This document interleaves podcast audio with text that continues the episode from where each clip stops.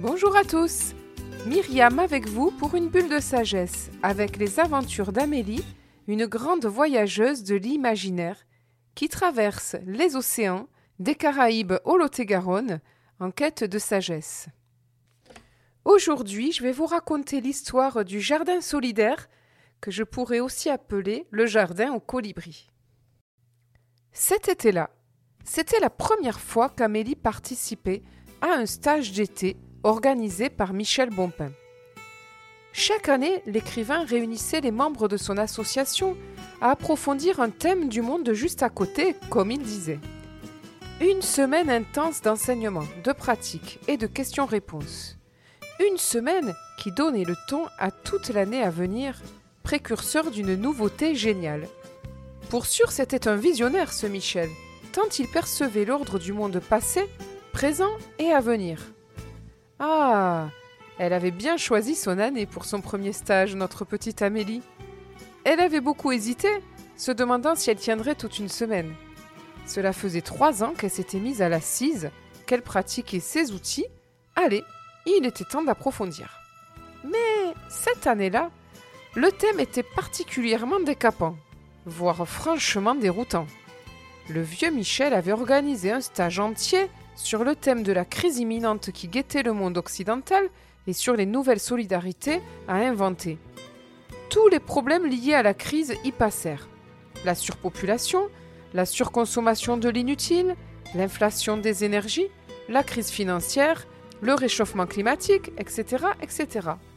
Bien sûr, à chaque fléau apparaissait une solution intérieure. À quoi l'homme était-il invité? Était-ce une punition ou une opportunité de devenir meilleur. À l'issue de ces six jours est fondé un réseau d'initiatives solidaires, et chacun est invité à créer un groupe de solidarité autour de lui.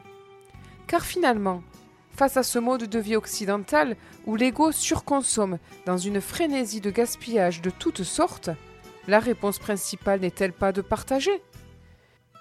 Si l'homme apprend à partager, il n'y perdra rien dans cette crise inévitable qui l'attend. Oui, mais voilà, partager, le mot est facile, mais la réalité est tout autre, et bien autrement difficile. Comment allait-on s'y prendre pour ne pas se décourager aux premiers essais? C'était le défi de ce réseau. Trouver de nouvelles solutions accessibles à tous, s'entraîner à partager pour y gagner, s'entraîner au qui perd gagne.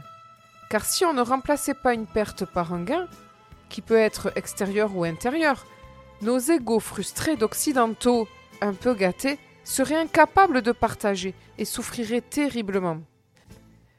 Amélie retourna dans son île, toute chamboulée, un peu découragée. Que peut-elle faire à sa mesure? N'est-elle pas une goutte d'eau dans l'océan? Mais oui, la goutte d'eau. Vous connaissez certainement la fameuse légende du colibri, reprise par le sage Pierre Rabhi. Oh oui, je la connais très bien, Myriam. La voici. Notre histoire commence dans l'immense forêt d'Amazonie, quelque part, au détour d'un fleuve. Dans cette nature sauvage vit une foule d'animaux, insectes, mammifères, oiseaux, rivalisant de forme et de couleurs. Un peu à l'écart d'un ruisseau, il y a Colibri toute la journée. Suspendu dans de longs vols immobiles, il est occupé à prendre, avec son long bec, le nectar que lui offrent les plus belles fleurs de la forêt. Il est si petit et semble si agité que parfois les autres animaux se moquent de lui. Dans la forêt, tout a l'air paisible, mais dans le ciel, de gros nuages noirs arrivent de l'horizon. Poussés par le vent, il court bientôt toute la forêt. Un terrible orage se prépare.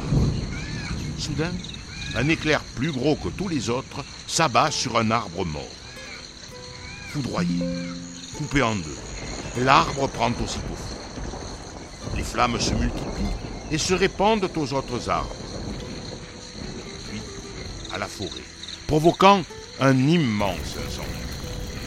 Tous les animaux terrifiés quittent la forêt et se réfugient dans une clairière au bord de l'eau. Isolés, médusés, ils observent le spectacle et assistent impuissants à la disparition de leur forêt. Tous, sauf Colibri. Avec son bec, il prend quelques gouttes d'eau de la rivière et s'envole pour aller les verser dans les flammes. Puis, il revient à la rivière, prend de l'eau et repart encore et encore, faisant des allers-retours autant qu'il le peut. Au bout d'un moment, Jaguar, agacé de le voir ainsi s'agiter en vain, lui dit Colibri, tu n'es pas fou. Tu crois que c'est avec ces quelques gouttes d'eau que tu vas éteindre le feu? Colibri suspend son vol un instant, les regarde tous et répond Je sais bien que je n'y arriverai pas tout seul, mais je fais ma part. Sans plus attendre, il repart vers les flammes. Les animaux se regardent, étonnés. C'est Toucan qui le premier dit J'y vais moi aussi. J'ai un grand bec et je sais voler. Puis, Ara s'écrie Attends, je viens avec toi. Finalement, prenant un peu d'eau dans leur bec, dans leur museau, dans leurs pattes, tous les animaux s'élancent vers l'incendie.